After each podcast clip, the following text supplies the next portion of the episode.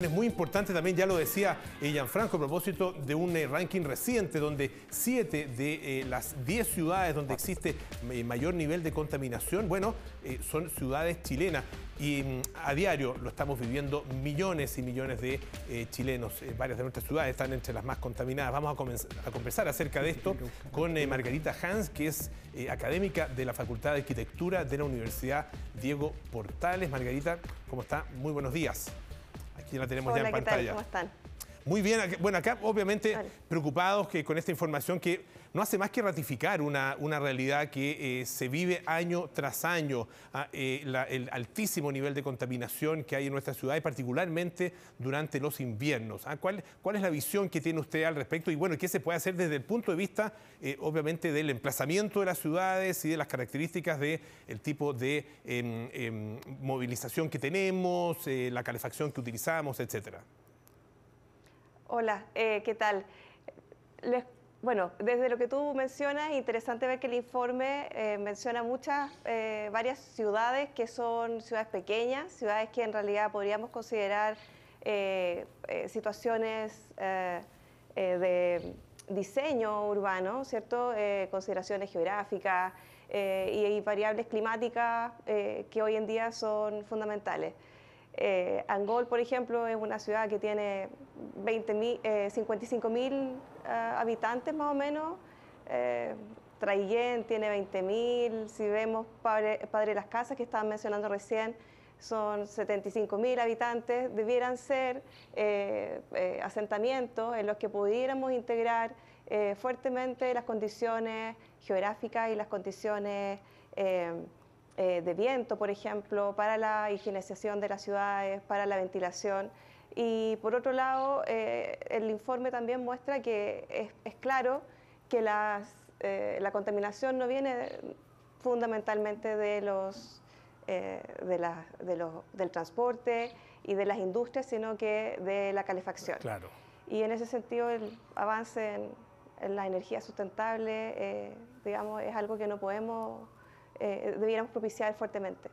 Margarita, eh, de hecho llama mucho la atención, bueno, tú lo comentabas recién, que prácticamente cuatro ciudades son de la región de, la Araucanía y gran parte de ellas son del sur del país.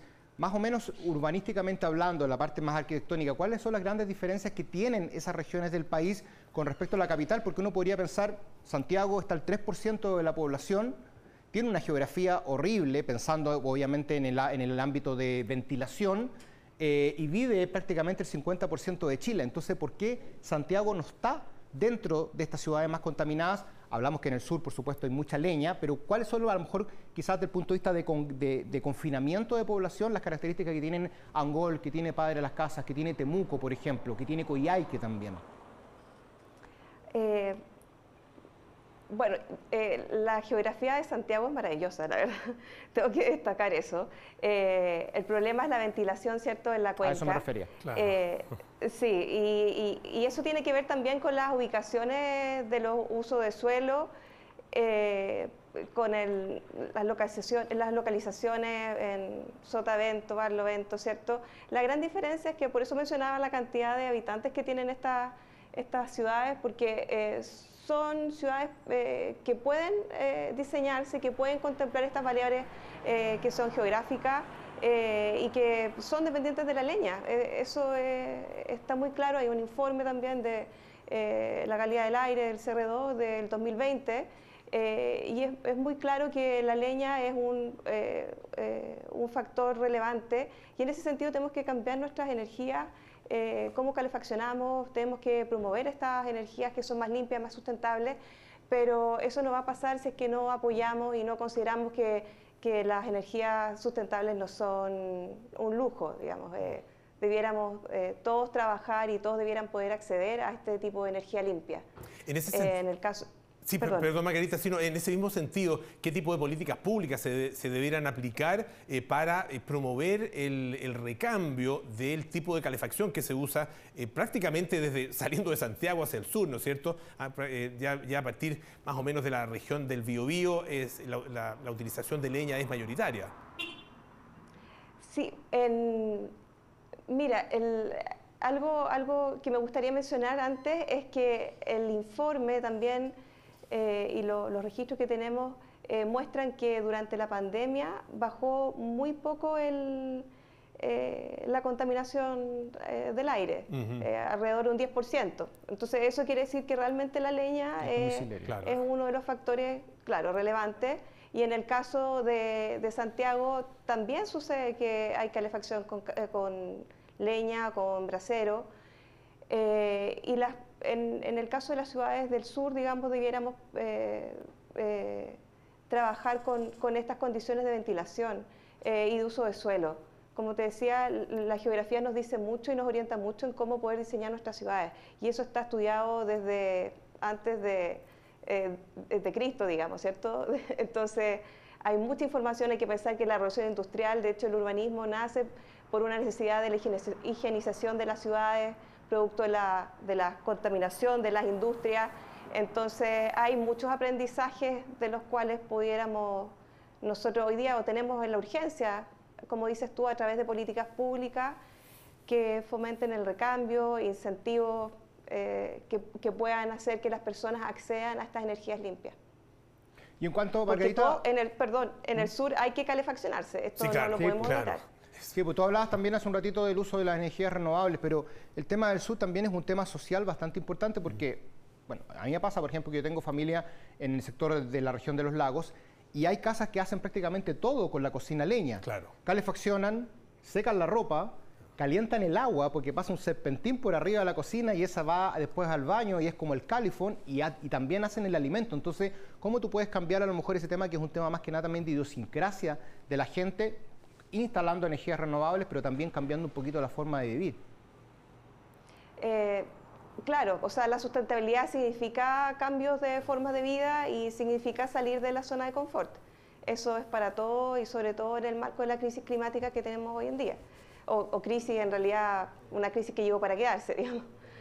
Eh, culturalmente, claro, y ahí eh, lo que tú mencionas es fundamental, la educación eh, y, empezar a cambiar nuestros patrones de comportamiento, poder entender que, no tenemos, digamos, no tenemos otra opción, que debiéramos trabajar todo y fuertemente debieran haber incentivos para que la gente pueda acceder a, a otro tipo de energía como, no sé, paneles solares, eh, yo creo que en nuestro país tenemos mucho eh, eh, gente inteligente, digamos, mucha gente que está innovando, que está preocupada por el tema de la sustentabilidad y hay informes y en realidad hay que, hay que escuchar y hay que hacer caso a eso. Claro, el tema cultural, social que, que, que, indica Gianfranco, la verdad que es muy notorio en el caso del sur eh, en cuanto a la utilización de la leña, pero acá en Santiago eh, tenemos el tema de la movilización eh, y llama mucho la atención el crecimiento gigantesco. El año pasado se vendieron alrededor de 400.000 autos nuevos acá en Chile. Una buena porción de esos autos está acá en Santiago. También pareciera ser un tema cultural eh, contra el cual es difícil luchar. ¿ah? Eh, este deseo de tener un auto propio, ¿no es cierto?, y moverse en el auto propio ¿ah? eh, fue, fue además empujado bastante por el tema de la pandemia. hemos fallado en ese sentido, en el caso de Santiago, en promover políticas públicas que generen mayor utilización de la locomoción colectiva eh, es un desmedro de eh, la movilización particular? Eh, absolutamente, creo yo. hemos, hemos fallado porque, yo creo que principalmente porque nos falta mucha educación medioambiental. hoy en día hay una fuerte educación medioambiental en los colegios que después se disipa, se pierde y finalmente en las universidades hay que alfabetizar a los estudiantes sobre la sustentabilidad eh, y tenemos que alfabetizarnos todos, no solamente los que entran a la universidad, sino que todas las personas debieran estar eh, en conciencia de los factores eh, negativos que nosotros producimos al medio ambiente. hay sistemas de transporte limpio. Santiago es muy complejo por las distancias y ese es otro, otro punto, y eso tiene que ver con el uso de suelo. El uso de suelo eh, obviamente, cuando tenemos la segregación que tenemos, hay una eh, serie de viajes que se generan eh, y tampoco hay conciencia respecto de cómo impacta el automóvil en, nuestros ambientes, porque es algo que de alguna manera es intangible. Entonces, no vemos exactamente cómo nos está afectando día a día y a largo plazo. Margarita Hans, muchísimas gracias por estar esta mañana aquí en Tele 3 AM. Que tenga muy buenos días. Gracias a ustedes. Hasta luego.